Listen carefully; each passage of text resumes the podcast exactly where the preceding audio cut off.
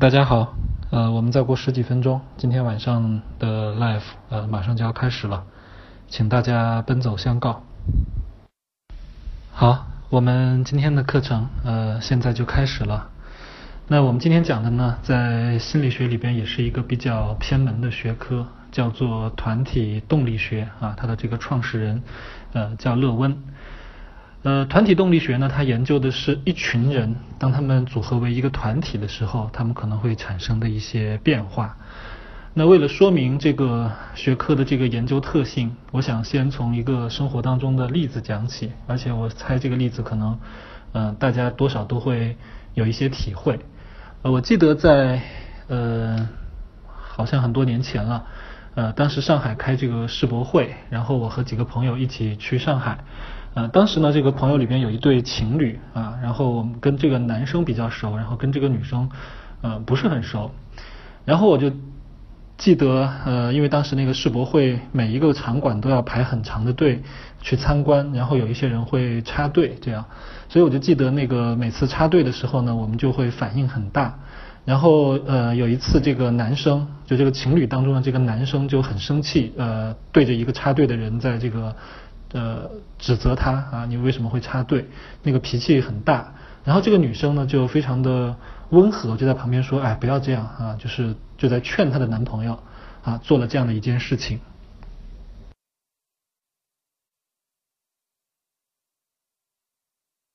啊，当时我们看到这一幕的时候，都觉得这个女生个性非常的温和。在那种情况下，你看她那个。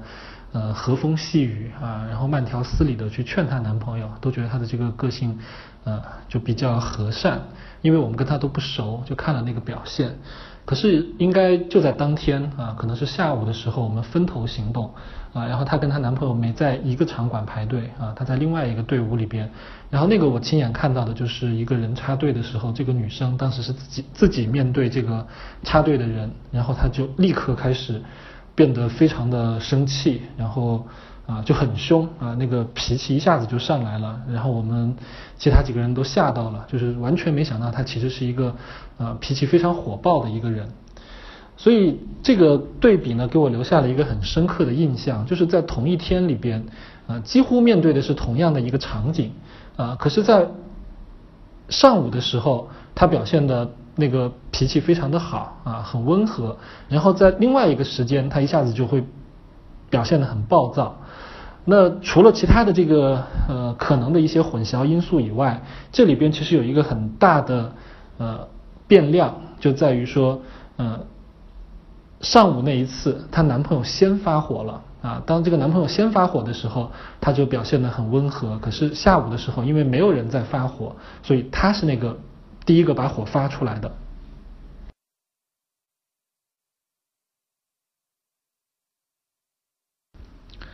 我为什么要讲这个故事啊？因为在这个故事里边，它体现出了一个跟传统心理学的这个研究思路很不一样的一个角度。呃，这个女生的脾气啊，她的这个个性，面对插队这个行为，她发不发火这件事情，并不取决于她自己。而取决于在那个时刻有没有另外一个人发火。当另外一个人做了这件事情的时候，好像这个女生就容易把自己的脾气给控制住。而如果没有其他人做这个事情，那么她的这个脾气就会表现出来。这个在传统心理学研究里边，我们不太用这个思路，因为我们都会认为说每个人有自己的个性特点啊，我们就是去研究你是怎么样的就好。很少去看到说你是怎么样的这件事情，其实是依赖于你身边的其他人，他们做了什么。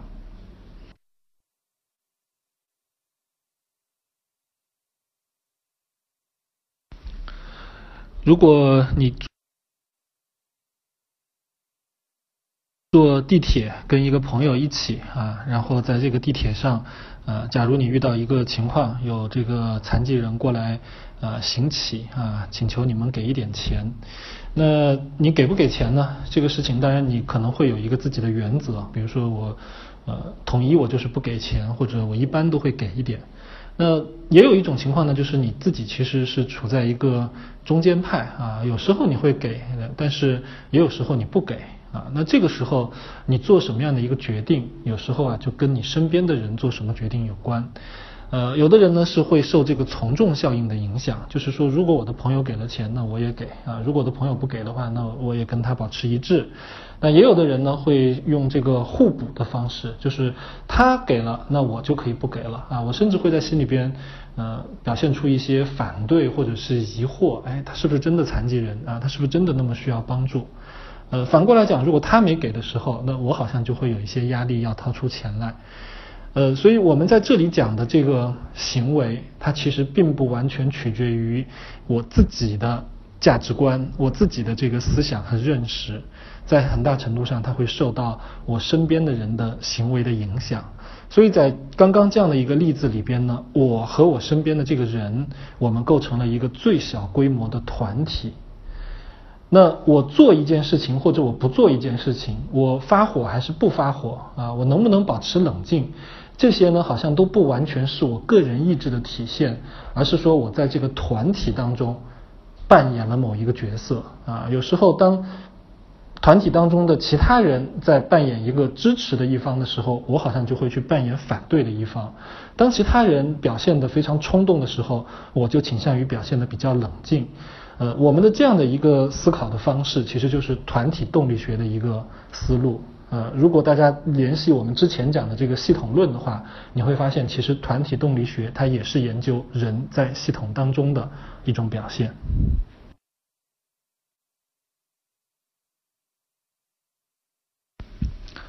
呃，团体的定义呢，它是说相互之间可以产生影响的人之间的一个集合。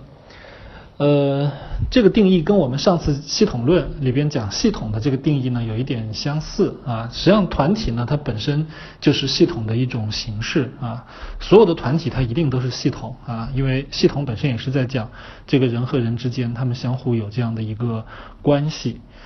呃，可是并不见得说所有的这个系统都是团体啊，或者至少不是我们这个脑海当中的比较狭义的那样一个团体啊，因为系统它有的时候可以非常的广泛啊，我们可以说所有的人类都是一个大的系统啊，或者这个嗯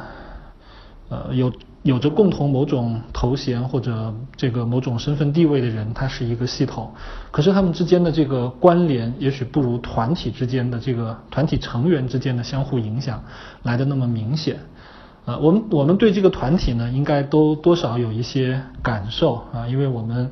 呃，特别中国人是这个集体主义文化下的，所以其实我们从出生开始啊，我们就在加入一个又一个的团体，然后对自己的这个身份啊，不断的用团体来进行这个标识，比如说从小学你是哪个班的，然后到。呃，中学哪个学校？然后大学你加了一个什么社团啊？或者你现在在公司属于哪个部门？然后做什么样的一些业务？就是我们有各种各样的对自己的一个团体性的一个定位啊，所以我们每个人都知道团体到底是什么。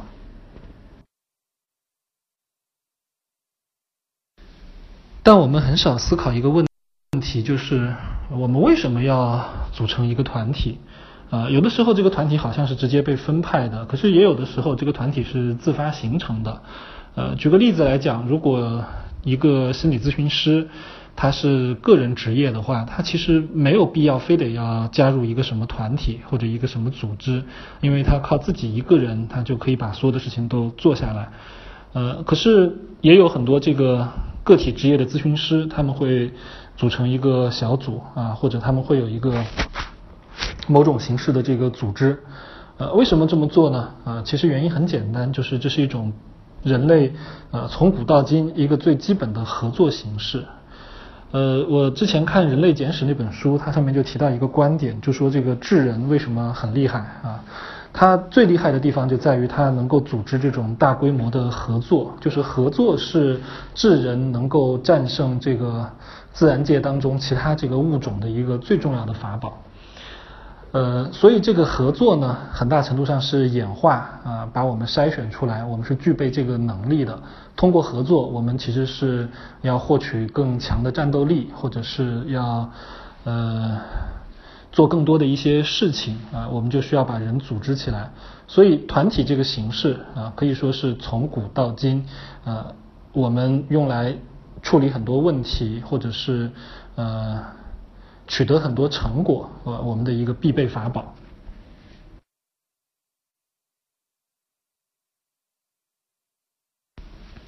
那我们说到合作呢，我们就一定会提到另外一个概念，就是分工啊。分工是这个合作当中的一种具体的形式，每个人扮演不同的角色啊，这个可以在生产上可以大大的这个提高生产效率。呃，即使是在我们的人际关系当中，有时候我们也需要分工啊。比如我们中国有一句老话叫做“一个唱红脸，一个唱白脸”。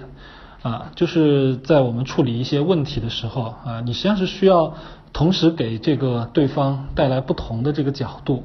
啊。如果你只有一个人的话，你要做这个事情就比较容易分裂啊。你一会儿这个威逼，一会儿利诱。可是如果要是有不同的人的话，你会看到那个效果很不一样啊。有的人呢就是主张用这种比较强硬的手段，那有的人就会主张用怀柔政策。所以你会看到，在这样的一个合作形式里边，不同的人呢，他们就会占据不同的角色来完成一个共同的目标。呃，甚至有的时候他们彼此之间都没有商量，他们就是自然形成的。比如说我在世博会看到的那一幕啊，这个男朋友非常的生气，非常的这个呃。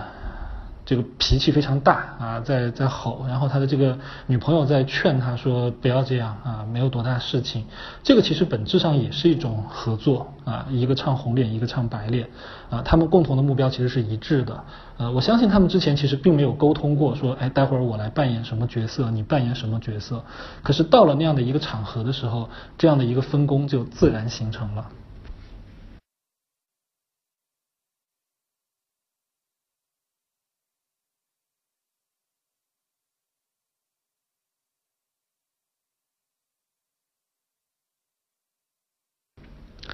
那么心理学呢？它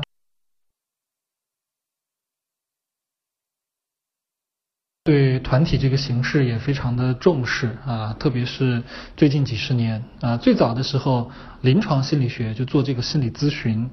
呃，心理治疗他们主要考虑的还是个体的形式，就是一对一。呃，可是后来发现，其实用团体的这个方式，有的时候会有一些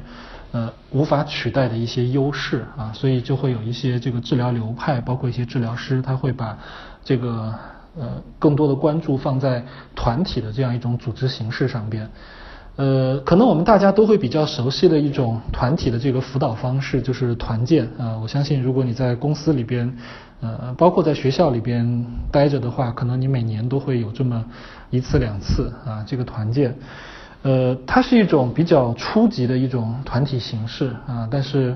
啊，很多企业文化非常喜欢啊，把大家带到某个荒郊野外，然后搞一些游戏。呃，什么信任背摔呀，什么盲行啊，然后这样的一些呃小游戏，大家也觉得很开心，然后也有一些挑战，而且彼此之间呢会增加一些了解和信任，啊，当然也有的时候挺尴尬的，就是这么一个呃，有点像是一种户外的一种具体形式，它其实本质上呢也是在做一个团体，呃，另外一种团体呢，可能大家也在影视剧里边呃见过，就是 AA，呃，学名叫。匿名戒酒者协会或者叫匿名呼接会，呃，我们在那个电影电视里边看到过，比如说这个搏击俱乐部啊，然后那个形式就是一堆人坐成一圈儿啊，然后每一个人发言讲自己的一些。呃，情感体验啊，跟这个戒酒有关的啊，就是我最近一段时间怎么样？它实际上是通过这个彼此之间的这种相互的分享和支持呢，来提供一个稳定的一个社会网络，来帮助这些酒瘾者啊，可以呃摆脱这个对酒精的依赖。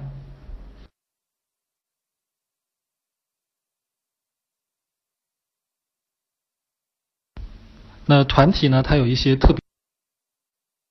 别的功能啊，比如说前边我们讲过的一个功能，就是它可以更好的合作。呃，理想的这个情况啊，最好的这种团体就是每一个人在这个团体当中呢，都可以有一些好处啊，就是可以得到一些他自己一个人得不到的一些支持啊。比如说在一个。比较理想的这个分工合作的团体里边，那我只要去做我自己擅长的那部分事情就好，然后有其他我照顾不到的东西的话，就是别人会帮我去完成啊，这样的话就会每一个人都可以更好的去发挥自己的这个效率啊，比如我们在这个电影电视里边看到的。呃，两个人他们拿着枪，呃，进到一个陌生的一个环境的时候，通常会采用这个背靠背的一个方式啊，因为你一个人你是没办法三百六十度全都兼顾到的。可是如果两个人背靠背的话，那这就是一个很好的合作，每一个人都可以把自己兼顾不到的部分就交给别人啊，然后这样的话两个人就形成一个很好的团体。所以合作呢是团体的第一个功能。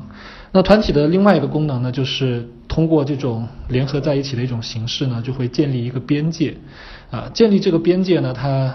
呃，一方面可以对每一个人形成一个有效的保护，啊，另一方面呢，它其实也可以去，呃，帮助大家更好的去和外界发生交换，啊，信息的交换、资源的交换，啊，输入和输出，啊，建立边界也是团体的一个功能。那还有一个功能呢，就是产出，啊，就是我们实际上通过团体呢，我们希望最后是能够，啊，有一些这个，呃，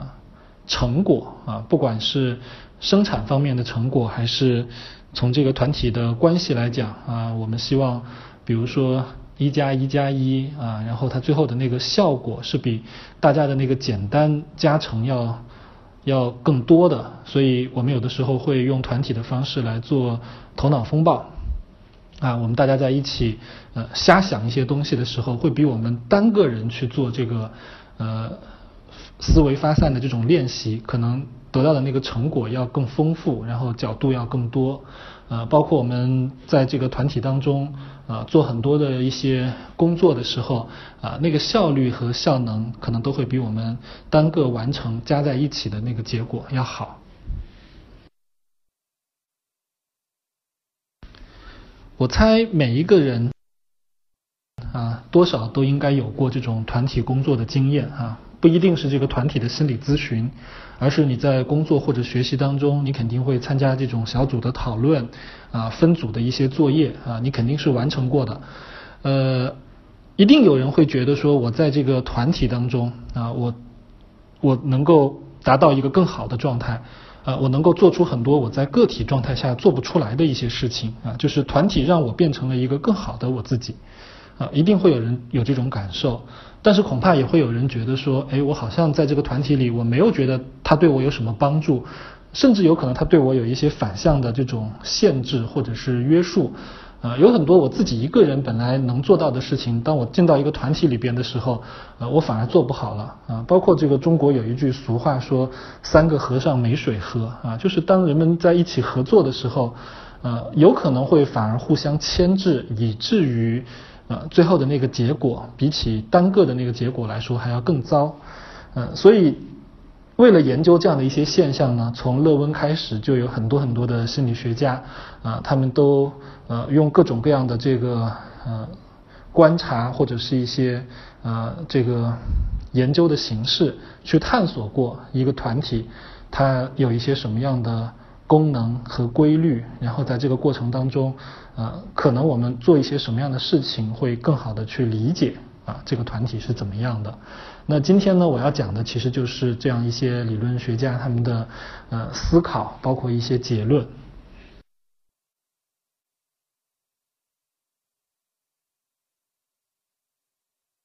哦，对，还要再补充一点就是。是现在有一个非常流行的团体的形式，我相信每个人都参与过，就是群啊，包括现在的微信群，还有以前的这个 QQ 群，它其实就是把团体搬到了线上啊，而且当然是一个大规模的团体，呃，甚至有很多人他是专门做这个群运营的，那他们的这个职能就是群主哈，其实很像是呃我们说这个团体的这个带领者。所以，呃，我们接下来要讲的很多的理论，包括观察，你都可以去想一想，呃，你自己在比如说微信群里，或者在你们公司的这个小团队里边，啊，有没有过一些类似的体验或者类似的现象，我们都可以拿出来分享。呃，我印象中好像我们听这个 live 的有一些学员自发也有一个自己的群啊，我现在不在里边，我也不知道。呃，就是这个群里会不会也有一些有意思的事情啊？我也在想，啊，也许我们今天讲完之后，我们也可以建一个群啊，然后这个群一方面可以作为大家交流很多信息，然后呃讨论很多问题的一个场所，另一方面它本身也是一个被观察的对象。就是我们在群里边呢，我们也可以把这个群作为一个团体动力的这个发展过程来研究，然后我们看看它的这个变化跟我们今天讲的这个内容会不会存在一种对应关系啊？这个是很有意思的事情。所以如果谁有兴趣的话，也可以跟我联系，就是呃，我们看看怎么样搞一个群啊，把它作为一个实验对象来玩一玩。那团体动力学呢？它的研究思路就是把团体本身作为一个整体啊，来研究团体这个东西它的发生发展的规律，而不是去关注说这个团体当中会有一些什么样的个体的情况。呃，甚至如果我们极端一点讲的话，这个团体本身的规律可能比这个团体当中到底是 A、B、C 三个成员还是 D、E、F 三个成员。就要重要的多，就是你这个团体当中换这个人或者换那个人，可是这个团体的那个发生发展的规律还是会按照我们这个团体动力学的一些描述，呃来变化。也就是你的个体，呃你有什么样的一些个性特点，或者是呃你会做一些什么样的事情，这个在团体的面前呢，它其实不是一个，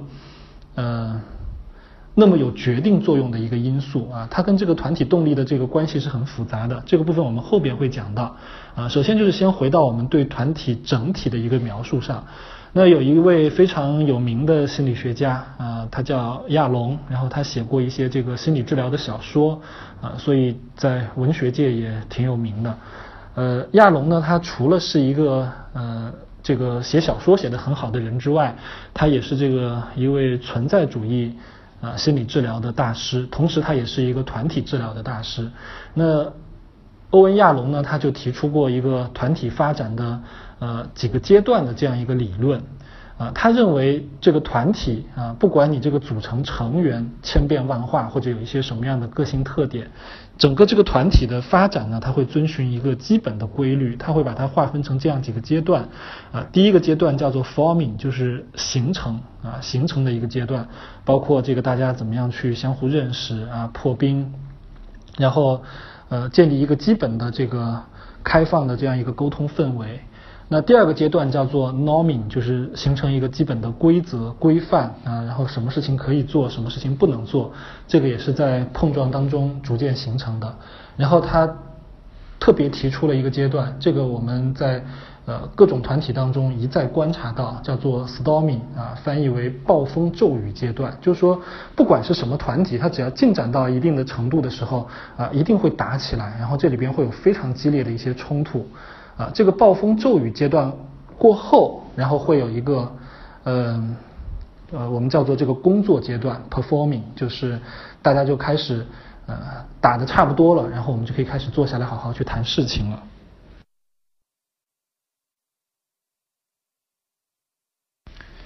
那最后一个阶段呢，叫做 the joining，就是呃这个团体是怎么样结束的。呃，这其中其实最有意思的就是关于 storming 这个阶段啊，但也有人认为 storming 这个阶段其实是跟 norming 是同时发生的，甚至可能在 norming 之前，就是大家会有那么一段时间呢，这个闹得不可开交，然后呃，这个团体的温度非常高啊，互相就是有很多很多的这个负面的情绪呃需要去表达啊，同时其实也是在不断的形成规范啊，什么东西可以表达，什么东西不能。呃，这个 storming 和 norming 的这个过程啊，不光是在这个团体动力学里边被观察到，其实是在各种各样的团体里，我们好像都会看到，呃，只要它是一个良性发展的一个态势的时候，它一定会经历这样的一个，呃，看起来，嗯，好像，好像大家这个打得不可开交，是一个负面的一个过程，可是它好像又是一个往正面过程。发展的一个必经之路。呃，另外一位非常有名的心理治疗师叫罗杰斯。呃，如果大家对心理学有了解的话，肯定知道这个人啊。卡尔罗杰斯是这个呃人本人本主义治疗，然后当时认为中心疗法的这个创始人。呃，罗杰斯呢，他也有一一段时间是在做这个团体的这个尝试。他做的这个团体叫做慧心团体。呃，一开始是在大学里边做，然后他在这个彗星团体里呢，他扮演的那个角色就是一个所谓的群主或者是这个团体的领导者的角色，就是基本就是一个不作为的。然后他就是让大家，呃，你喜欢在这个团体里做什么都可以，然后每个人都可以去，呃，张扬自己，去按照自己的想想法来做一些事情。然后就看会发生什么样的状况，啊，几乎毫无例外的就是会有一个阶段，大家都非常的焦虑，然后都会把矛头指向这个罗杰斯，说你这到底搞的是什么鬼？然后，呃，你到底要我们干什么？然后觉得非常的不舒服啊。呃，甚至会有很多的这种攻击性的一些言论，包括一些行为表现出来。那罗杰斯的那个经验就是说，在这个状况下，你一定要能够坚持住。啊，只要你能够坚持一段时间，等他把这些负面的东西表达的差不多的时候，这个团体就会慢慢的转向一个呃正面的或者是一个有产出的这样一个过程。然后每一个人都好像。就在这里边获得了一个自己的空间，然后他知道说啊，我可以怎么样跟别人发生交汇，然后更好的来呃实现我要实现的那些东西。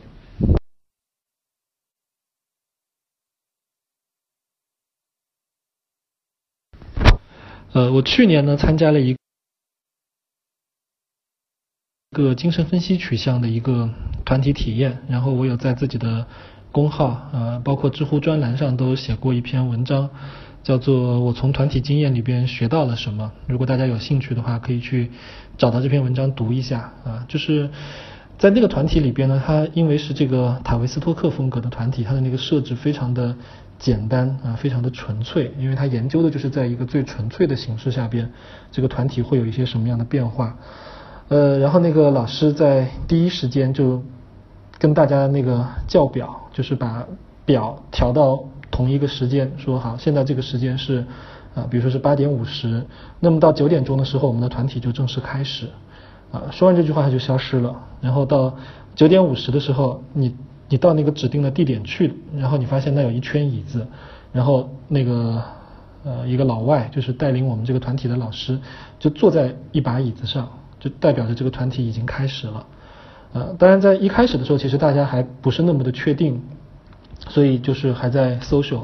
还在聊天啊，然后一边聊一边就看这个老师，就他什么反应啊？现在是开始了吗？还是怎么样啊？就觉得这个老师应该会说点什么。可是那个老师他整个那段时间就保持着一个非常非常这个像僵尸一样的一张脸，就没有说任何话，一直保持这样的一个状态。然后过了一段时间，大家就开始觉得好像有点不对劲啊，也许这个团体就已经启动了。尽管我们还在团体之外说说笑笑啊，吃东西啊，喝饮料，但其实这个时候我们做的一切的事情都是在这个团体当中发生的。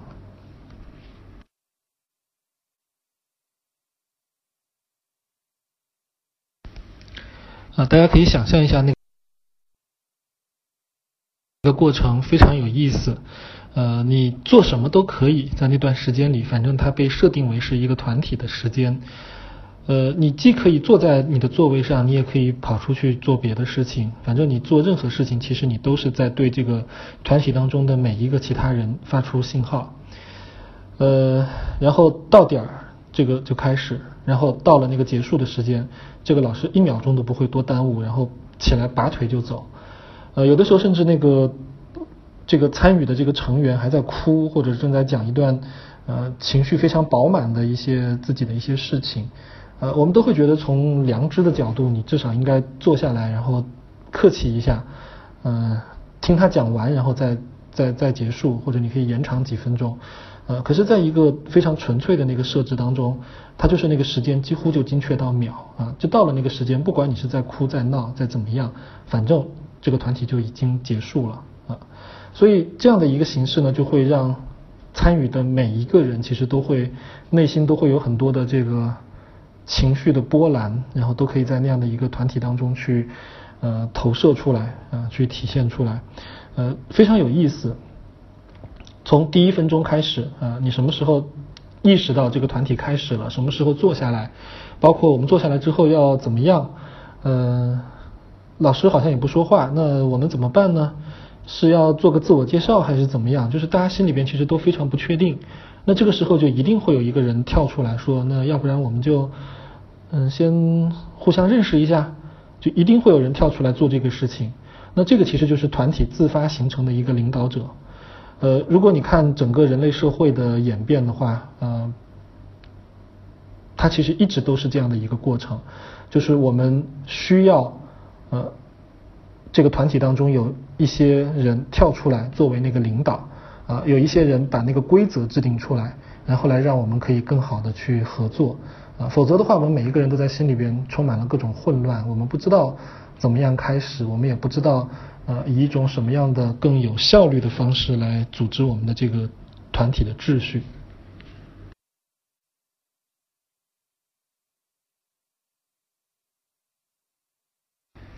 那有一位研究这个团。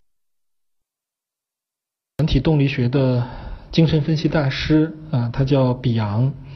啊，这个人也是一个在呃动力学领域非常非常牛的一位心理学家。呃，他提出了一个叫做团体的三大基本主题啊，在一本书里，这本书叫 Experience in Groups，叫团体经验。不过它没有中文版啊，只有这个呃买这个原版书来看。他在这个书里边呢，就是阐述了说一个团体发展的过程中会有一些基本的这个规律啊和这个主题，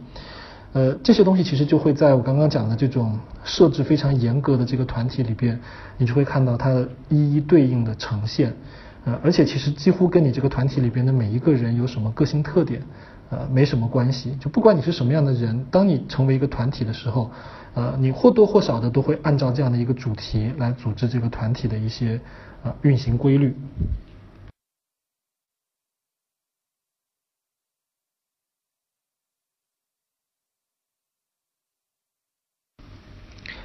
那第一个主题题呢，呃，比昂提出的团体的第一个基本主题叫做依赖啊，依赖，当然对应的就是反依赖。依赖最明显的一个矛盾或者是一个表现，就是说你要不要加入这个团体，或者是你抱着什么样的一个心情来加入这个团体。那我刚刚讲到说，有一些人他对这个团体呢是相对是比较信任的啊，他觉得这个团体是会让自己变得更好啊，让自己能够发挥出平时发挥不出来的一些。呃，一些优秀的特质啊，所以他是很乐意加入这个团体的。可是也一定会有人他是冷眼旁观，然后他会觉得这个这个形式本身就很蠢啊，大家坐成一圈，然后说话啊，说的话也没什么营养啊，我为什么一定要加入这样的一个呃看起来很就是好像是没有什么建设性啊，也并不刺激的这么一个。一个一个谈话的形式，呃，我可不可以就是自己掏出手机，啊，我在一边玩手机呢？或者是我把这个椅子拖远一点，我在一个边边角角的地方看着你们就这些人，啊，静静的表演，啊，你们说什么，反正我就在旁边，带着一种这个不屑的一个微笑，我就听你们讲就好了，啊，这样的人一定会有。呃，在任何一个团体里，就会有人表现得很投入，也会有人表现得很疏远。可是记得我前面说的吗？他其实并不完全代表了这个人的个性特点，尽管他会跟这个人的个性有关，可是，在另外一个方面，它其实代表的是这个团体在动力层面上的两种不同的动力。就其实每一个人在心里或多或少，他都希望去依赖。一个团体或者依赖别人，可是，在另一方面，他又非常的害怕这种依赖，他需要去靠自己证明说什么事情我自己是可以完成的，我比其他人要好，我不需要依靠别人。这两种动力同时存在，于是就会演变成什么样子？就会像我们在世博园看到的那个场景一样，当一些人表现出依赖的时候，另外一些人就会表现出不屑。是因为他们需要在这个团体当中承担不同的角色。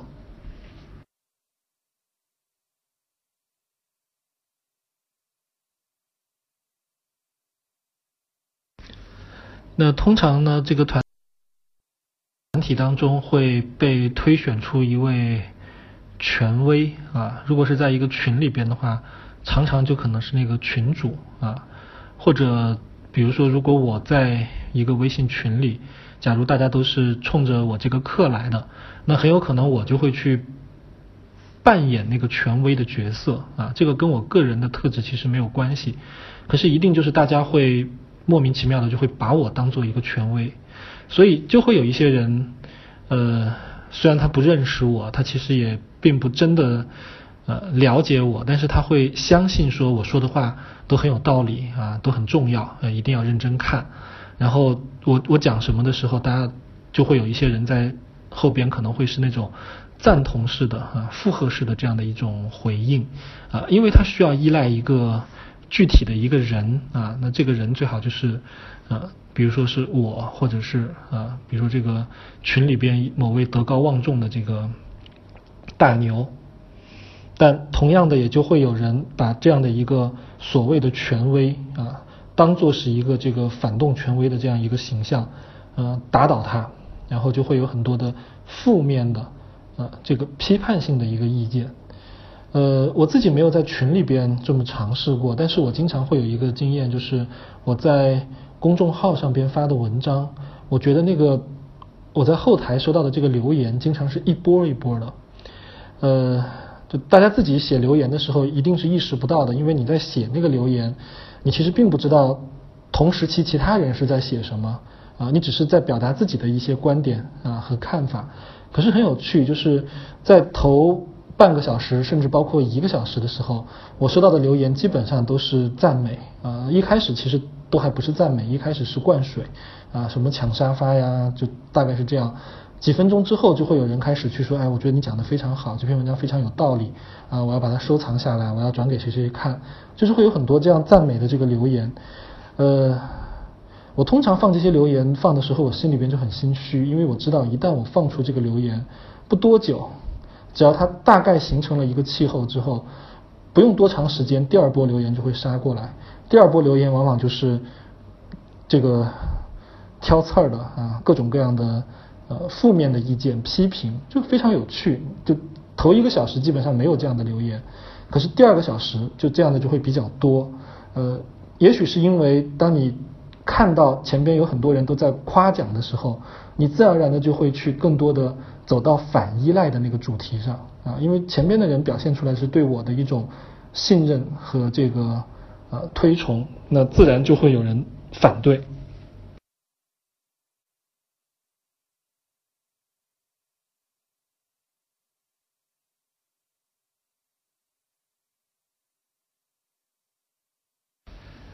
这个事情其实很有趣。趣就在于，我相信每一个人在写留言的时候，他是在独立的思考啊，我我一点都不怀疑这一点，就是他是在有自己的想法，并且是尽量真实、尽量完整的在表达自己的想法。可是即便是如此，他的这个想法也一样会受到团体动力的某些影响。就是当你看到这个唱赞歌的人啊，拍马屁的人已经足够多的时候，你会不知不觉、情不自禁的就会走向那个批判的一端。这是团体动力它的一个发展的一个趋势，啊，你就会把那个没有人占据的那个位置给占住。所以，我我我自己有一个嗯小小的技巧，就是当我看到有人开始批判的时候。我就把那个批评我最激烈的几句话放出来，把那几句留言放出来。通常哈，放出来之后没多久，批判的声音就消失了啊，甚至还会有人去替我讲话，说那个呃，有有一位谁谁谁，他讲的那个话非常的不客气啊，我怀疑你根本就没看懂李老师的文章，然后李老师是怎么怎么说的，就是接下来马上那个气氛就会被调节过来。每一个人他的思考都是独立的，可是那个独立的思考一定就会有其他人的那个参与在里边，所以呃，这对于我们运营啊一个比如说论坛或者是运营一个讨论群，我相信都会有一些参考意义。就你会看到大家的那个气氛或者是这个讨论的这个方向，它其实是背后有一个团体的意志在推动的，它不完全是每一个人自己的那个观点，呃，的一个就是完整的一个表达啊。因为你发现，哎，这个话他已经说过了，那我就没有必要再说一遍了，我就会说一点别的。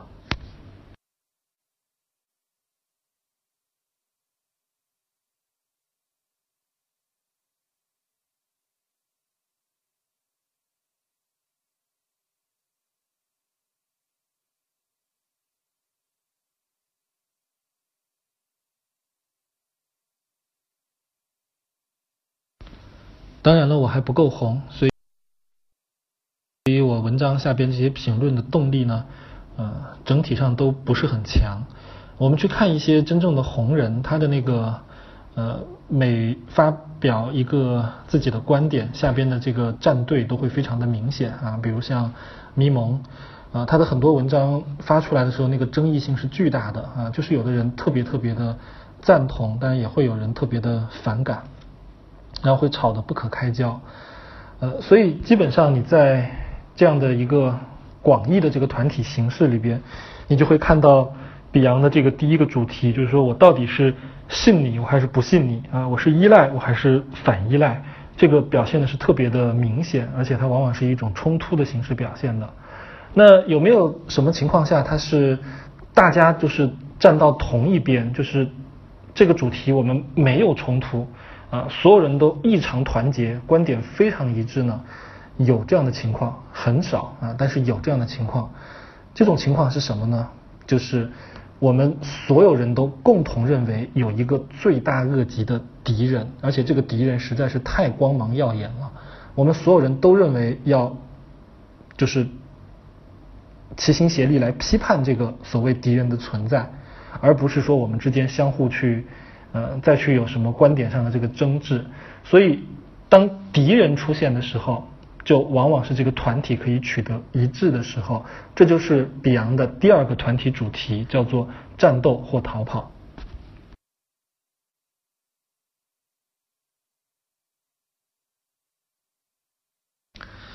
呃，在历史上。呃，我们大家都很熟悉的国共合作啊，就是这两个呃看上去不共戴天的，在意识形态上，在这个价值观，在这个呃各个方面其实都在冲突的两个团体，或者是一个大团体的两个方面，呃，在这个日寇出现的时候，然后大家就一下子能够。保持一致，至少是在表面上，好像我们都可以把之前的那些争端都可以暂时先放一放啊，我们来齐心协力去抵御外辱。那这个其实就是敌人这个角色带来的一个功能，就是当这个敌人非常强大而且非常耀眼的时候，他就会让这个团体内部的其他人拧成一股绳。包括在今天啊，我们在网上吵来吵去。呃，有很多分歧，很多不一样的观点。可是，比如说真的出现像呃韩国这个萨德呃这样的事情的时候，好像那些观点的纷争一下子就会变得不重要啊。我印象最就是相对来讲最鲜明的就是呃前段时间那个杭州这个保姆的纵火案。我我看到这个案子之后，基本上在大家的这个。发表的这个言论里边，呃，你没有看到有太多的这个呃站队或者是相互的这个呃不一致，因为罪大恶极，就是这个女人已经已经罪大恶极、丧心病狂到一定程度了，就没有任何人会在这件事情上还有任何的分歧，是因为我们已经找到了一个可以说是代表了绝对邪恶的一个敌人。当这个敌人出现的时候，我们在这个事情上大家就。意外的这个一致啊，可是，在很多其他的这个事情上，我们就会看到那个观点会不断的反转啊，然后包括呃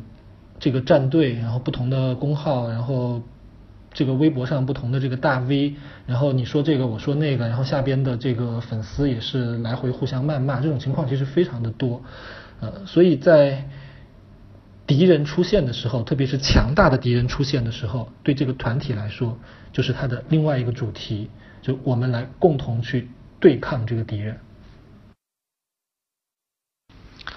所以按照这个比扬的理论呢，呃，一个团体当中出现敌人，实际上对这个团体来讲，它有可能是一件好事儿。呃，如果这个团体里边完全没有坏人啊，没有任何的威胁或者没有任何让就是所有人都感到紧张的因素的时候，这个团体就比较容易内讧啊，然后大家就七嘴八舌啊，有的人就会就是会依赖，有的人就会反依赖，就是大家就会呃会吵吵闹闹。如果在一段时期里边，我们共同定义了一个所谓的危险的时刻，或者是一个这个危机的因素，它吸引了这个团体当中每一个人的注意力的时候，啊，这个团体它就会开始共同的向着呃团结一致的方向去去发展。可是这也不不一定是完全的一件好事儿，因为在比昂的这个团体主题里边，你任何一个主题走向极端的时候都是有问题的。呃，比如说，如果我们太过于的去强调这个敌人，或者那个注意力完全被这个敌人给吸引了，那就有另外一个风险是什么呢？就是我们反而忘了这个团体它真正的目标，或者它其实要做的更重要的事情啊，我们就好像把所有的那个注意力、那个精力都放到了对这个敌人的这个清扫上边。呃，比如说在这个微信群里边，呃，经常会看到的一个现象就是。对这个小广告啊，对这个转发广告的一个限制，呃，某种意义上呢，我们就会把这种呃无关的广告当做是一个敌人，呃，我们刚刚讲有敌人，其实对这个团体来说是一件好事儿啊，因为它可以在一定程度上提高大家的这种凝聚力。可是也有的时候呢，我们就会看到，当我们过度的去强调说这个信息不能发，那个信息不能发，然后管理的特别特别严格的时候，很快这个团体的就这个群里边的这个氛围好像慢慢就冷下去了啊，大家就觉得不敢在这里说话了啊，特别是这个群主很严厉，就你稍微说这个这个不合规则的话，就把你给踢出群，那很快可能大家就就没有兴趣再继续在这里发言了。所以有时候我们对那个敌人的过度强调，有可能会忘记我们究竟要干什么。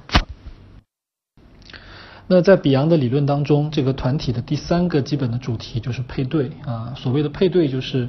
呃团体当中一个人和另外一个人他们的这个反应啊，形成了某种呼应啊，以至于他们之间有一种。特别的连接，这个连接的出现，它其实就是团体动力的一种最小的形式啊。就这两个人之间，他们开始有了呼应啊。当然了，这如果是一个健康的团体，它就会有越来越多的这个配对出现。呃，比如说，呃，呼应的一个例子就是在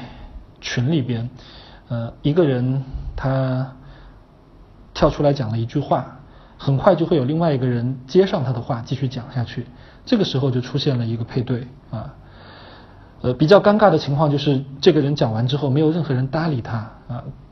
他这句话好像是在跟这个团体里的所有人讲的，可是没有任何一个人在真正作为这个接收者对这句话做出反应啊，这个是非常尴尬的啊。如果你在某些比较冷清的群里待过的话，你可能就有这种体会啊。然后你发一条消息说祝大家什么新年快乐或者什么，就是。给一个祝福，然后你发现没有人理你，这个时候哪怕有一个人跳出来说：“哎，我也祝大家新年快乐。”他也会在某种程度上对你有一个呼应的作用啊，你们之间就形成了一个呃，好像是一个很特别的联系。在一个很健康的团体里边呢，它就是有各种各样的配对，每个人都跟其他人之间有着某种呼应的关系啊，所以就会就是很丰富啊，然后呃。有的时候，这个人他是一个攻击者，然后另外一个人他可能就会变成一个嗯保护者啊，或者他可能也会攻击回来，或者另外一个人又会怎么样？就是大家彼此之间做的那些事情是能够对得上的。可是也有一种情况，就是这个配对太强烈了，在某两个人之间的配对太强烈了。以至于整个团体当中，在一段时间里只有这两个人的配对出现，那这种状况其实对这个团体来讲也是很不利的。我们在群里看到过这种情况吧？一个人讲了一个什么，然后另外一个人就回应，然后当另外一个人回应的时候，这个人又讲什么，然后两个人就你来我往就聊下去了啊。呃，有时候他们是很友好的，就这么聊下去了。那这种状况我们一般叫做刷屏。呃，我们都见过这样的刷屏吧？就是，呃，一会儿功夫不见，然后你打开那个群，发现多了一百多条消息，然后就是这两个人来回在讲。呃，通常遇到这种情况，我默默的就会打开那个群的那个属性，然后把它变成一个就是不发新消息的通知，因为我实在是受不了。呃，他来回两个人在那里。就是聊很长，而且聊到后来的话，我就发现所有人都没有说话的欲望了，就在那里静静的看你装逼。呃，当然，另外一种状况是两个人开始吵架，呃，而且吵起来明显是私人恩怨的时候，大家也都好像没有办法插入进去。这个时候，整个这个团体动力就会形成一种比较僵化的一个状态，就是大部分人不敢说话啊，或者不愿意说话，然后少部分人特别的活跃。那这个配对就在很大程度上变成了唯一的或者是最核心的那个配对的时候，对这个团体来说其实也是不利的。好，讲完这个呃比昂的这个团体的三个基本主题啊，我看到大家已经开始聊上了，然后呃有好几个同学都提到了一些呃其实很接近真相的观点，就是我们在呃团体当中。会看到某一个人他表现出来的某种特点啊，他做的什么事儿，或者他有什么样的一些个性，呃，其实不完全是他自己的啊，好像这里边也会有团体的一个意志啊，我觉得这是非常接近真相的一个观察。那接下来其实我要讲的也是这个部分，就是我们每一个人在团体里其实都没有办法呃完全只做自己。呃，那第一个我要讲的就是，呃，我以前讲过的一个概念叫做授权。授权这个概念其实它就是从团体动力学里边来的。它讲的就是说，每一个人对别人的这个影响力，其实都不是自己一个人的事儿啊，一定是那个人他给了你某种许可，然后你们之间发生的一种呼应、一种互动啊，那个看起来好像是你单方面的一个表现，但其实它是一个呃共同完成的一个合谋。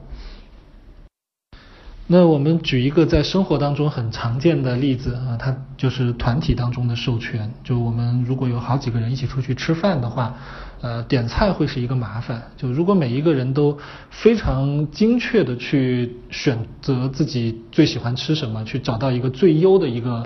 方案的话，这个其实是一个很花时间的事情啊，基本上也不可能。所以。常常我们做的事情就是我们会推举出这当中的某一个人啊，就说来你你帮我们点菜，这个其实就是我们所有人把这个权利给了他。我们给他这个权利的目的，是因为这种方式其实是一种从时间从效率上来讲，可能是一种最优化的方式。即便他选出来的这个东西，它并不能完全符合我的这个最最优选择，可是。我们愿意这样做啊，我们愿意让他代表我们其他人来做这件事情。这个过程其实就是在团体当中发生很多事情的那个，呃，它背后的那个过程是一样的啊，就是我们以某种当然不是这么明显的形式，把权力交给了这个团体当中的某一个人，然后委托他。扮演某个角色，其目的呢，是为了让我们整个这个团体以一种更有效率的方式来分工合作。啊，在我参与的这个团体当中呢，也发生过这样的情况。比如说有一次，呃，在这个小组刚开始的时候，差不多有十几分钟的时间，都是一个组员在那里喋喋不休的讲一个。琐事好像都不是他自己的事儿，而是他身边某个人的事情，就特别无聊。其他的这个成员都非常不耐烦，就听得很没有兴趣啊，就听他一个人在那里讲啊，讲很多，但是就跟所有人都没关系。所以讲到后来呢，就是有一个成员就实在忍不住了，就打断他说：“就是你你干嘛要讲这个？然后，呃，我们也不想听你说这个这个东西。”那这个时候，呃。这个团体的带领者，他是一个心理治疗师，他就说，呃，你们这个团体共同使用这样一个看起来好像跟团体没有关系的很无聊的这么一段赘述，呃，是在做什么事情？是在也许是在表达对这个治疗师的某种不信任，或者是在表达这个团体当中的某种不安全，这是他的一个分析。呃，然后他讲完之后，很多这个成员就都不认同，说，呃，就是怎么能说是我们共同来讲这个琐事呢？他讲这个琐事根本和我们没关嘛，是他自己在那里讲，我们都是受害者。呃，我们一直在这里听他讲这些事情，我们自己也觉得非常的烦躁。呃，为什么会把这个事情变成是我们每一个人的事儿呢？然后这个带领者呢，就说，嗯。如果你真的不想听他讲这件事情，你为什么不阻止他？啊，你你为什么要等了十几分钟之后，这个团体才会派出一个人来把他给阻止掉？所以他这个观点啊，在很多初次接触团体的人听来就是非常的新鲜，因为他不是以个人化的角度来理解这件事情，他会把整个这个团体里面发生的每件事情都冠以我们之名，就是。每一件事情都是我们一起做的，哪怕你说你不想听，你不愿意，可是你默默的在那里容忍这个事情发生，就代表着你也参与了这个事情的一部分，你授权给了那个人，但这种授权就像是我们刚刚讲的点菜的例子，只不过它没有那么明确。可是某种意义上，你默许了那个人以这样的一种方式来发生，那这种发生背后就一定有整个团体的意志，而不是那个人的自我选择。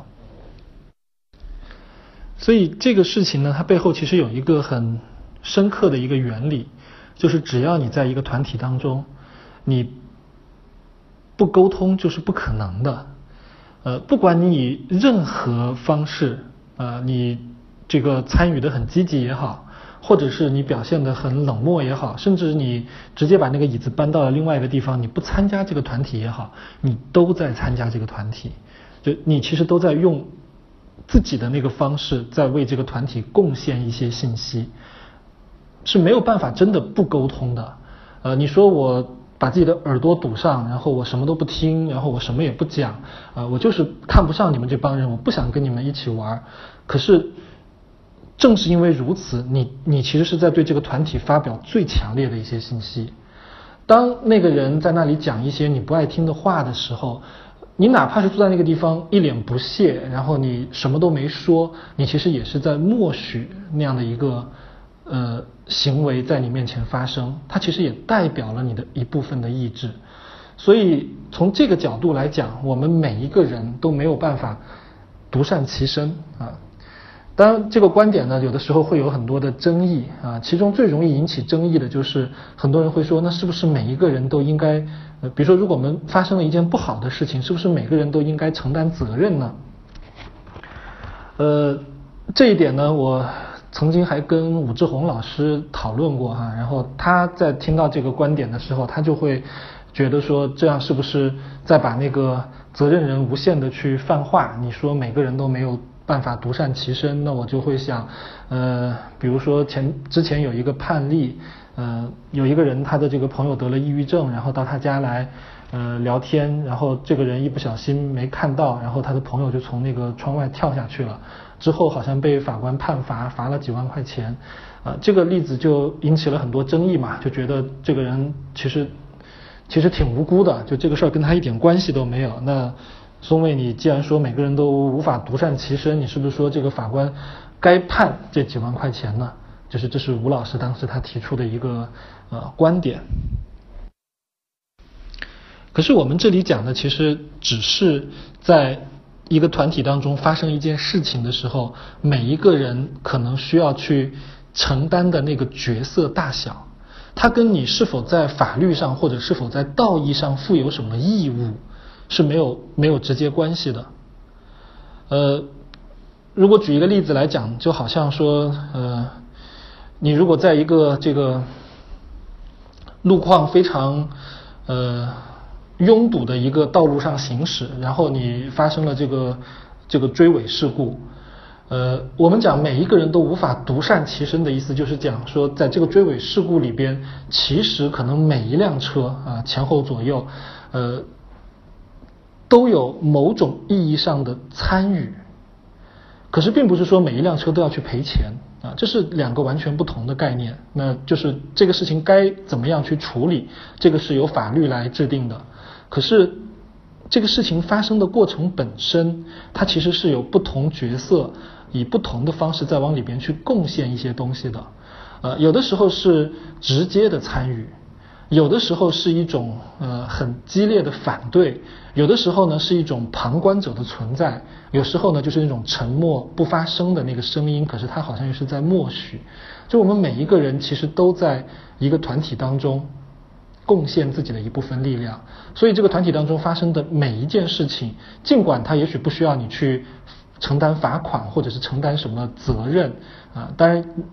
有功劳的话，你可能也。不一定就是会分到你身上，可是你心里边知道说，不管是好事还是坏事，只要这个事情发生了，那不管我是不是有意的或者是积极的在参与在里边，可是这个事情跟我是有那么一点点的关系的，这个是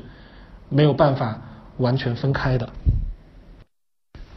所以我们在团体的这样一个设置下边，就有一种习惯的表达。我刚刚看到有同学也在讲，说他的某一个班主任说话的时候喜欢说“咱们”啊，说“咱”。呃，我们在团体当中经常会用“我们”这个主语来说话，就事情有可能是某一个人做的啊，落在他身上，但是这个事情背后的动力，我们经常说的是“我们”。比如说有一个人，他表现的非常的。不屑啊，我们就会说，在我们这个团体当中，我们身上好像存在着一部分不信任啊，或者是不安全，它表现在某某身上。另外一个人表现的特别积极的时候，我们也会说，我们身上另一部分好像特别的积极、特别的活跃，它会表现在某某身上。就是这种我们的思考方式，它是团体动力学带来的，呃。每一个人的行为表现看起来不一样，甚至有的时候会有冲突。可是如果你把它合成一个我们的时候，你就会看到它只是一个分工而已。现在我们回到一开始讲的那个例子，对一个插队的人，呃，这个男朋友和女朋友呢，表现出了截然不同的两种态度。这两种态度放在一起的时候，你就会看到说，我们对这个行为一方面有愤怒。一方面呢，我们好像也会对这种愤怒呢有一些反思，然后也会呃觉得不需要用那么激烈的方式，就是我们有这两种不同的态度，这个就是一个团体动力学的一个考虑问题的视角。可是如果我们不用“我们”这个词的时候，我们看到的是什么呢？就是说，哎，你脾气怎么那么暴啊？然后另外一个说，你怎么那么怂呢？啊，就是两个人就会也许看到的就是对方跟自己有那么多不一样。当他把那个不一样完全理解为对方的一种个性特点的时候，就经常会出现一些不理解、不认同，甚至是无法兼容的这个状况出现。呃，在夫妻相处或者是一个团队这个磨合的过程中，常常会有这种很可惜的时候，就是明明大家是在分工承担不同的角色，可是。分工之后呢，彼此之间好像会有很多的不认可，或者是没有办法看到那个背后的那个被授权的部分。呃，一个人很紧张，另外一个人很放松，然后那个放松的人就嘲笑这个紧张的人，然后这个紧张的人也很看不惯这个放松的人。可是这个时候他们需要的就是一句“我们”。呃，我以前写过一篇文章啊，举过一个例子，讲一个我的来访者他。很担心自己的父母，然后来到了北京啊，到了自己租的那个房间，然后看到说哇，原来这个孩子在北京花钱花的这么大手大脚，这么奢侈啊。这个来访者是一个月光族，呃，挣的钱没有那么多，可是他很敢花，就是呃消费升级嘛，给自己买了很多很多的好东西。呃，另一方面呢，他就是父母在这个小城市，然后呃。辛辛苦苦工作啊，可是很多时候他们是不花钱的，然后基本上就说够用就行，然后呃那个消费观是跟这个来访者很不一样的啊，两代人很不一样的这个观念，所以这个来访者呢就很担心，说自己的父母啊如果看到自己这一这样花钱大手大脚的样子啊，一定会非常的生气或者会非常的失望。呃，然后我就跟他讨论这件事情啊，比如说我讨论说，呃，为什么你觉得你父母其实他们是呃有钱，可是他们不花？然后他就说他父母其实挣多少钱，怎么怎么样？呃，然后我就跟他讲说，那小时候父母是怎么跟你描述这些事情呢？对，他们这个消费观是怎么在你心中种下这个种子的？那谈到后来呢，我们就。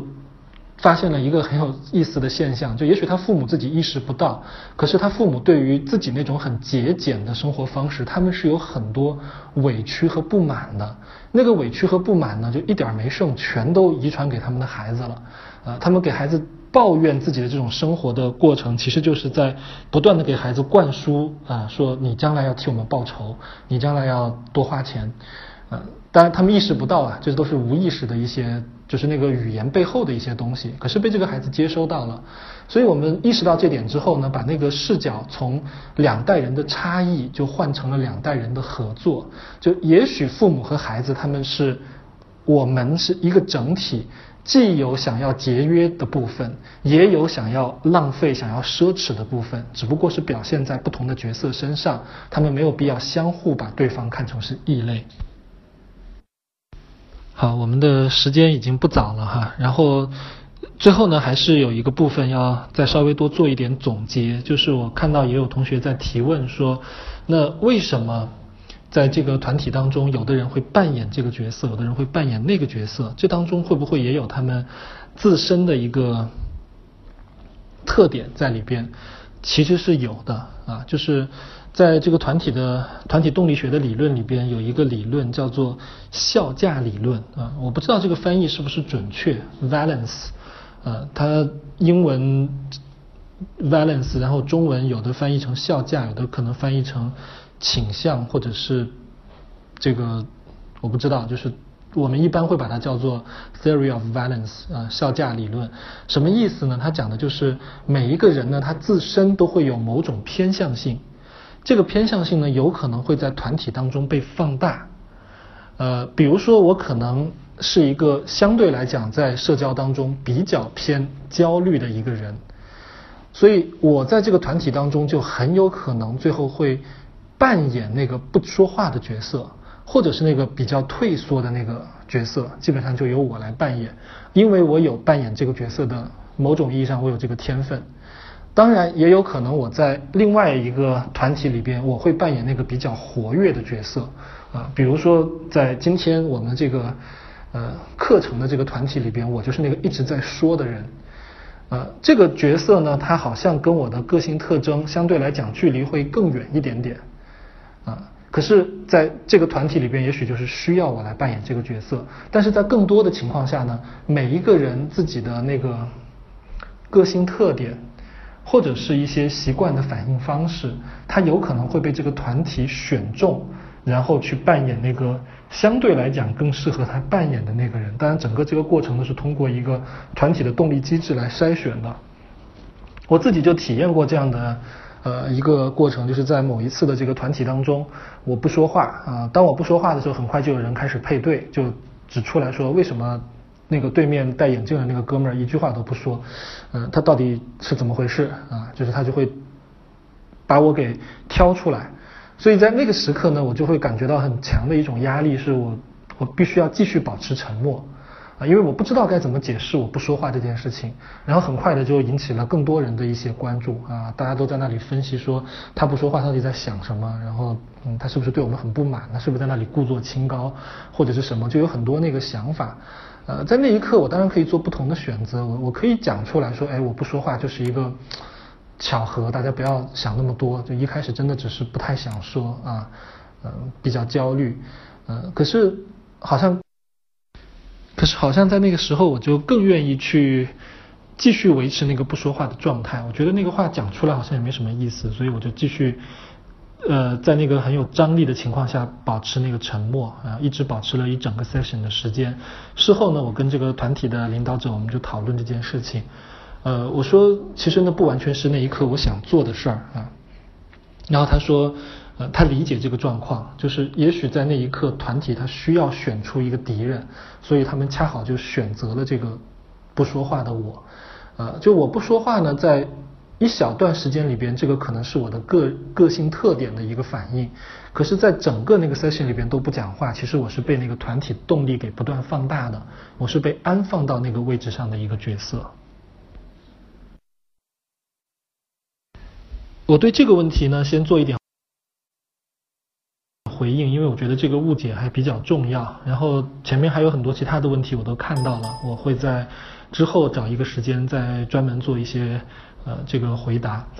这个问题呢，就是说，在团体里边讲话，如果总是说我们怎么样，我们怎么样，是不是我在代表其他人啊？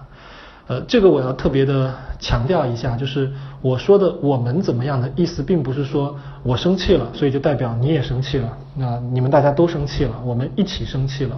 不是的，我的那个说法是在我们这个团体当中有一些愤怒存在。呃，同样的，有一个人就起来讲说：“你不要代表我啊，就是你生气了，跟我一点关系都没有。”那我可能也会说：“呃，同样的，你的这个说话让我意识到，在我们这个团体当中，也会有一些不信任或者是嗯不安全的这种感觉存在。”就我我讲的那个话，并不是真的在说我这样就代表你这样，而是说我这样就代表我们团体当中存在我的这样一个部分。啊，我不知道说清楚没有。所以总结一下，我们今天其实讲的最核心的观点，就是我们在团体当中的这个位置啊。我们其实是每一个人，不管你愿意加入也好，你不愿意加入也好，其实你都在或多或少的被整个团体的动力所推动啊，去到不同的方向，去扮演不同的角色，坐上不同的位置，然后做不同的事情。啊，那个事情里边固然有你自己的 valence，就是你的那个效价或者叫做你的这个倾向性，可是那个事情里边同样也有团体的动力对你的一个分配，所以你做那个事情本身并不完全代表你就是那样一个人。同样的，你在团体里边看到另外一个人在做跟你不一样的事情，那也未必代表这就是那个人的完全的个人选择。我们每一个人呢，看起来都是独立的，都在做自己想做的事情。可是我们的独立当中，也都会有一个更大的背景的这个作用，所以就会造成我在一开始讲的这个现象，就是在面对同一件事情的时候，有时候我会这样，有时候我会那样。呃，有时候我们就想，这是不是在代表着我自己是一个捉摸不定的人，或者我？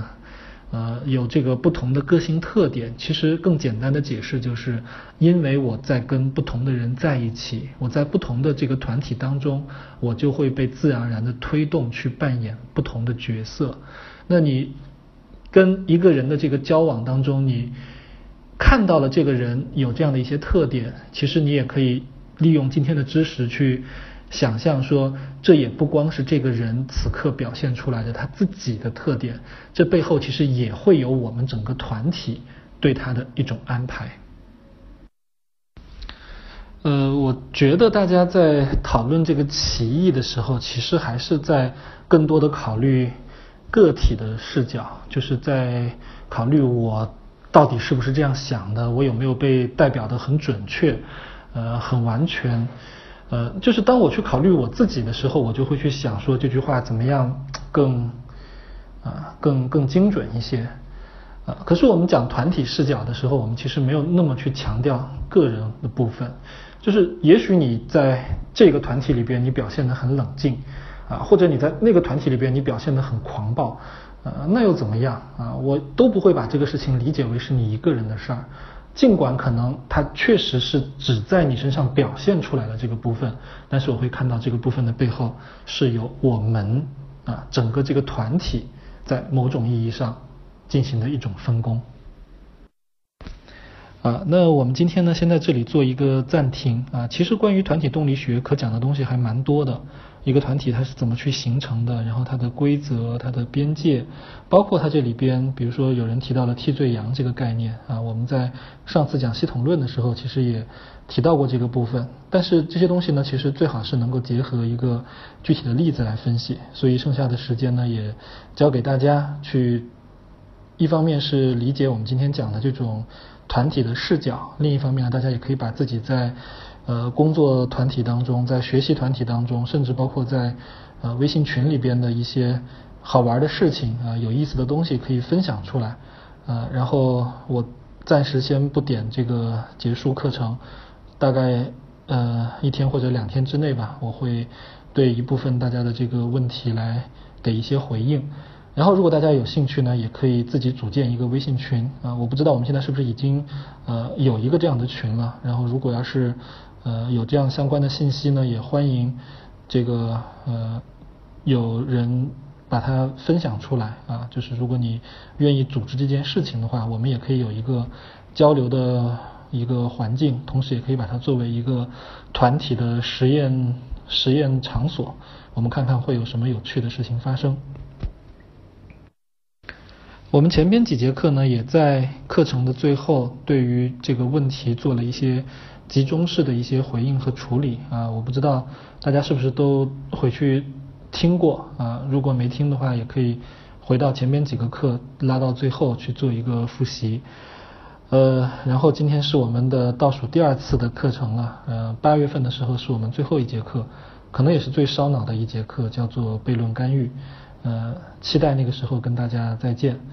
然后我们接下来的时间就交给大家，呃，贡献一些你在团体当中你自己的一些经验、你的困惑，呃，和你希望。进一步去理解的一些这个在动力方面的问题。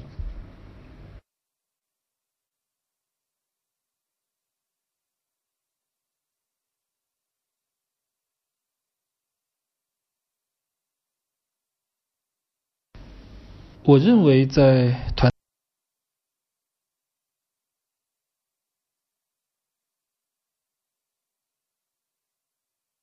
体当中是没有所谓注定这一回事的，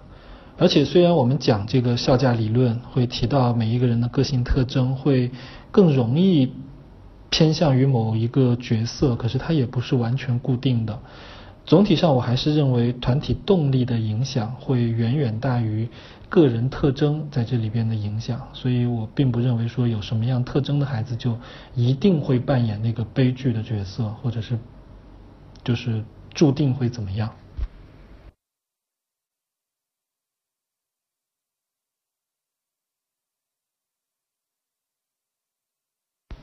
这个问题很抽象，所以我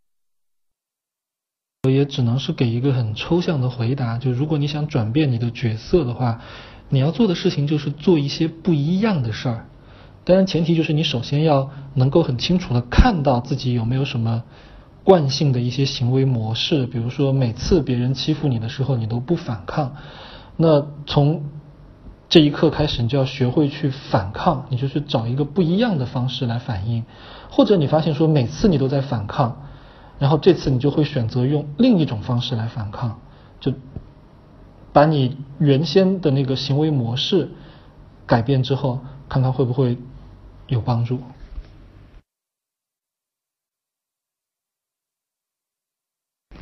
啊，这个我要特别强调一下，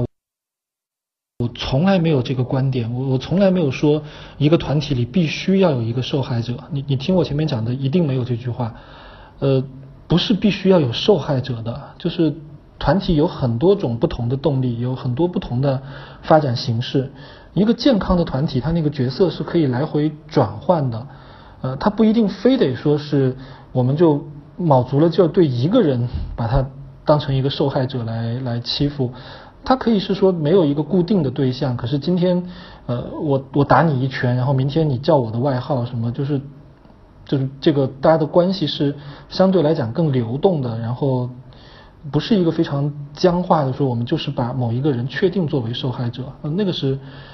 是一种不健康的团体，呃，即便我们真的要把某一个人当成敌人来。同仇敌忾的话，我我觉得那个敌人也不见得非得是一个弱小的孩子呀，他也可以是校长啊，对吧？他也可以是高考成绩啊，或者是这个这个变态的教育制度本身什么的。呃，我们可以有不同的发展方向。对这一点我是很乐观的，然后我认为如果一个班级他只能在某一个弱小的孩子身上找到这个这个所谓的团体的凝聚力的话，这个班级是非常非常可怕的，然后就干脆解散好了。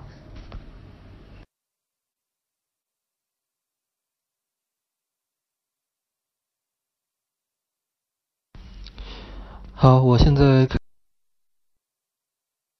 开始回应一些前边的提问啊。呃，这个同学他谈到了对团体动力学的一个理解，我我同意前半部分，但是后半句说人好像有某种心理倾向去填满那些还没有被扮演的角色，我会有稍微不同一点的说法，因为我认为，呃，团体动力学它并不研究人的心理倾向。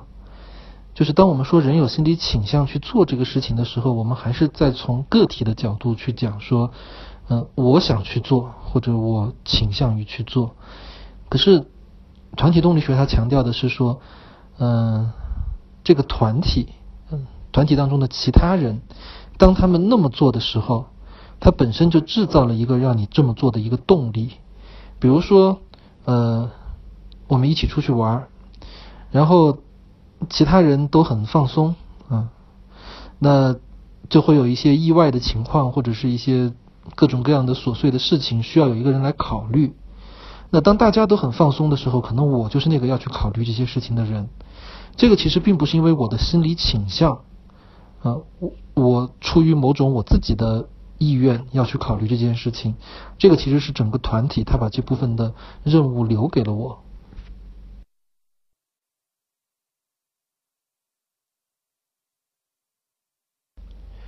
啊，我很同意这个描述啊，他讲的很准确，就是我们每一个人在不同的那个环境当中，面对不同人的时候，我们会表现出非常不一样的个性特点啊。有的时候在别人看起来就好像觉得像是两个人一样，可能我们自己都会有这样的一些体验吧。啊，比如说你可能在某一个团队里边，你是那个最努力的人啊，然后你可能到了另外一个地方，你变成了那个什么都不想做的人。嗯，他背后除了自己的个性特点以外，往往就是整个这个团队动力，然后造成的一些影响，让你去成为了一些不同的角色。嗯，所以我们对人的认识，呃，有时候你光看他在某一个环境当中的表现，其实那个未必真的能够。让你形成对这个人的完整的一个印象。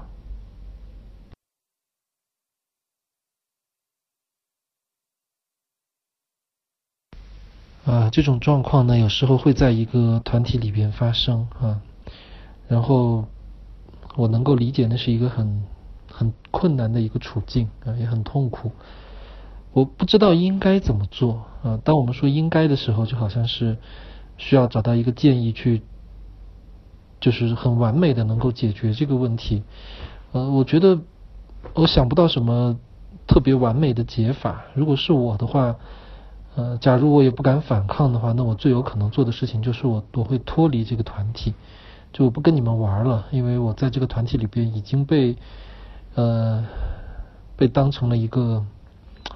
一个敌人的一个角色哈。也许他们会通过。对我的这个敌对来维持这个团体的某种稳定性，呃，我不跟他们玩了，然后某种意义上呢，我也就把我自己从那样一个动力当中解脱出来，然后通常这种情况下，这个团体就会发生，因为敌人消失了嘛，敌人脱离了，这个团体就会发生某些新的变化啊。有时候我会躲在一边幸灾乐祸的看，说看你们什么时候死，因为当。第一个敌人消失的时候，这个团体它往往就会有新的动力冒出来，比如可能就会有第二个或者第三个敌人被推选出来。那也有可能呢就是你刚刚提到有一些人他不敢为你说话，就说明他们其实对这个团体的所谓的这个权威，他们其实是有一些敢怒而不敢言的。那这样的一些愤怒，有时候你在那里的时候，就是那个团体的动力就把它全都投射到了你身上。可是当你离开的时候，有可能这个团体里边还会爆发出新的矛盾和冲突，然后我觉得在旁边看看热闹也挺好的。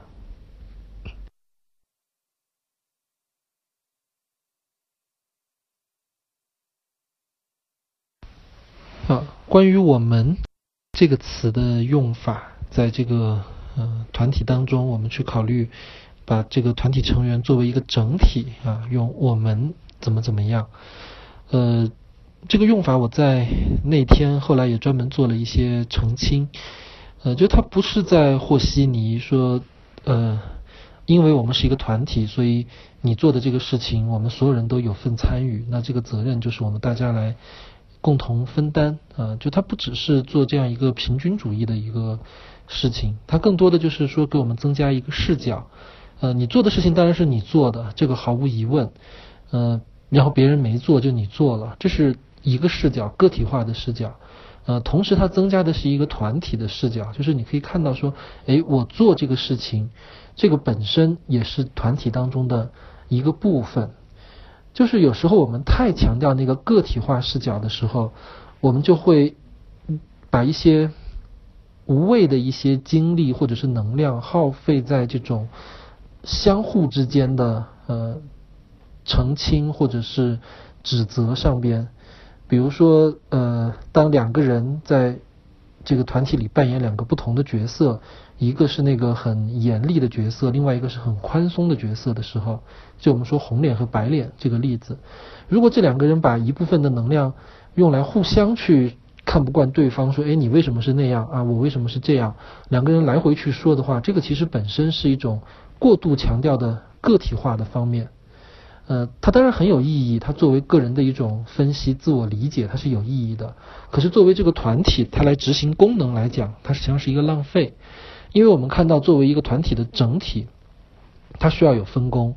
呃，我们这个团体当中需要有一个这样的人，也需要有一个那样的角色。就是从我们的角度来看到，它是这样去分工的，我们就相当于是增加了一个不一样的视角。这个不一样的视角有时候会。帮助我们，呃，从一个怎么讲更容易的一个方式来处理很多这种个体之间的差异。团体当中这个角色分配的过程呢，有一点像是我们在骑自行车的时候，如果你在一个比较窄啊笔直的一个道路上，对面骑来一辆车，然后你们俩的速度都很快。那那个时候，我们怎么能够比较快速又准确的，嗯，错开，就是不要撞到一起，然后在这个很窄的这个路上选择两个平行的两条线，你走一条，我走一条，这个其实就有点像是我们来怎么样分配那个角色。当我看到那个人在往我的左手边走的时候，或者那个人流露出了这样一种倾向性的时候。我就会把车头往右边掰，然后就是跟他错开了，然后他也看到了这一点，他就更加明确的会走左边这条道。反过来讲，如果他是往右边的话，那我就会往左边。就这是我们的一个有点像是在很短时间之内，我们本能的一个反应，我们各自选择一个不同的呃位置，然后来达成我们之间的这个效率的最大化。其实那个角色分配也是一样的，就我们看到那个人在扮演那个角色的时候，我们自己可能无意识的就会扮演另外一个角色，啊，那个是就谈不上是说哪个角色好或者哪个角色不好，它更像是说在团体里边，就是你需要这样两个不同的位置或者是分工，所以你就自动占据了这样的一边。但你现在说，我有没有可能就一直走这个路的左手边啊？因为这条道是我认为更好的一条道，我就闭着眼睛沿这条道一直往前走，然后不管对方怎么样，反正我就走这边就好了。那也是可以的。如果对方是一个有足够灵活性的人，然后你一直沿着左边走，他看到了这个，他就自然就会转到右边走另外一个位置。所以有时候你就是做你自己就好，然后别人会根据这个去调整别人的这个走位。可是当然了，如果你遇到一个跟你一模一样啊很轴的一个人，你们两个人都就非得要沿这个路线一直往前走，那怎么办？狭路相逢勇者胜呗，就是也有可能最后就是你们俩就撞到一起，然后对大家来讲都是一个两败俱伤的结果，也是有可能的。呃，我还想再对这个校园欺凌的这样一个。特殊的话题多发表一点想法，因为这几天我也在想这个问题。如果我们把一个班级的学生看作一个团体的话，呃，我们可能还记得，就是在团体呃形成和发展的这个过程当中，边界，或者说是一个基本的规则，是非常重要的一个环节。比如说，像我们如果去做这种团体的咨询和辅导的时候，应该会在很早的时候就会形成一个对于这个团体它怎么样运行的一个呃一个规范。比如说，呃，在一个团体咨询当中，我们可能会说，你可以去表达你自己的感受，哪怕是非常负面的感受，你也可以表达，但是你最好不要去对他人的感受进行评价。呃，不要去人身攻击啊，不要去打人，呃，一旦出现这种行为的话，这个是团体当中没有办法去接受的。就我们的这个规则越清晰、越明确的时候，实际上它会帮助这个团体当中的每一个人都感到更安全。那个其实也会在整个后边的团体动力当中体现出来。所以我在想，可能对于一个校园欺凌的这个呃情况来讲。最重要的，首先是要有一个边界，有一个规则，就是在这个团体当中，什么事情是能做，什么是不能做的，以及如果做了这个事情会有什么样的一个后果。那有的时候，有的孩子他真的就是在试着去踩那个线，他想知道我可不可以去突破这个边界。如果我做了一些超出这个老师允许的事情，会怎么样？会会发生什么样的后果？他其实是在试探的。那如果说没有办法给他的这种行为一个很明确的回应，比如说你要你要受到处罚，而且是非常明确的这个禁止，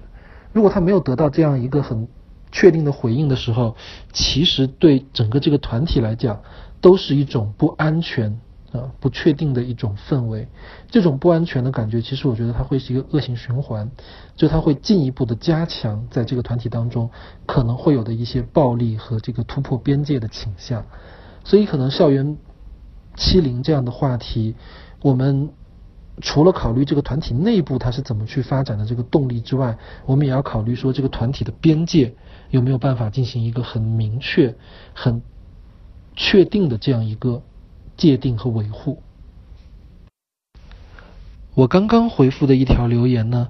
我不知道对你会不会有一些参考作用。就是作为老师或者作为一个未成年人团体的一个管理人员，有时候我们需要做一些事情，是提供一个很明确的一个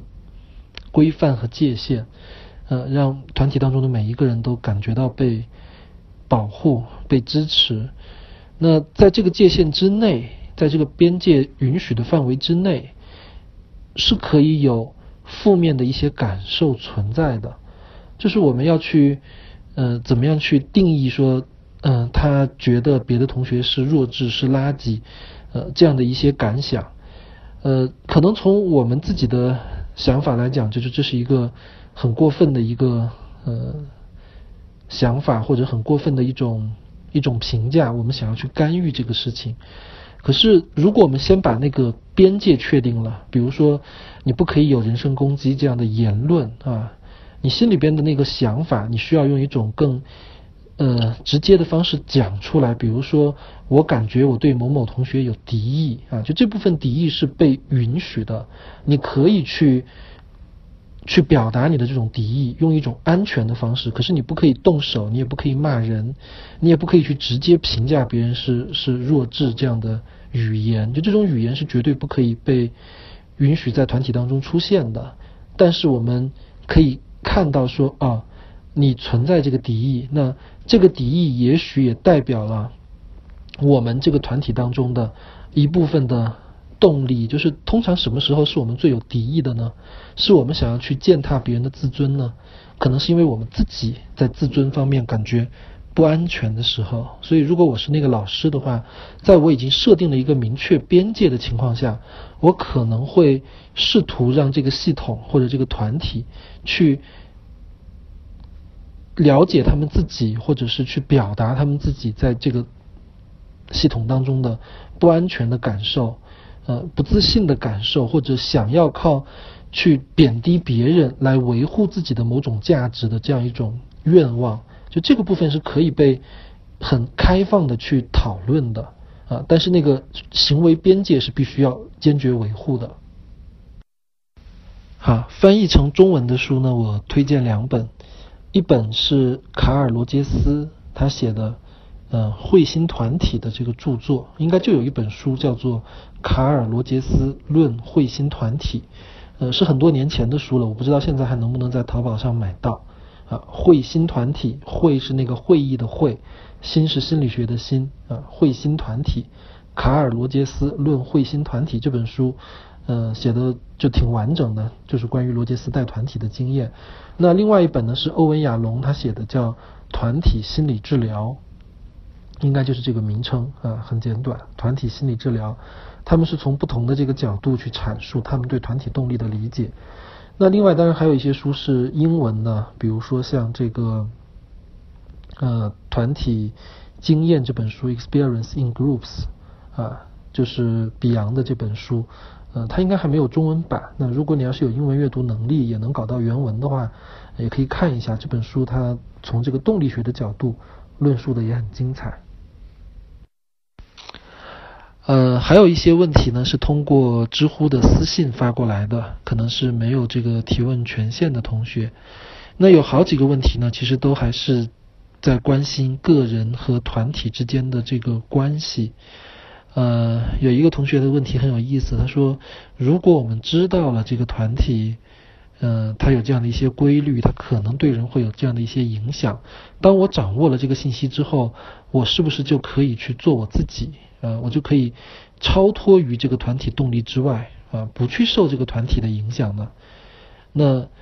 我的回答可能有一点悖论哈。我觉得，当你想要超脱于这个团体，想要不受这个团体影响的时候，你其实就已经在受这个团体影响了。就好像，假如有一个人他命令你往东走，然后你说我偏不往东，我就要往西走。呃，你是可以往西走，可是也许你往西走这个事情已经在受到那个人的影响了，它只不过是另外一个方向、另外一个形式的影响。呃，然后还有一个同学的提问，就说我可不可以做我自己？呃，比如说这个团体它原来是这个样子的，然后我假如去做一些不一样的事情，呃，那可不可以就是某种意义上也可以改变我所在的团体呢？我觉得这些问题的本质其实都是在焦虑，说，当我讲说，好像你的这个个人意志会受到这个别人的影响的时候，很多人就会想，那我可不可以还能保留我的这种独立性啊？我可不可以不受这个影响？事实上呢，其实我们是从两个层面来说这个事情的，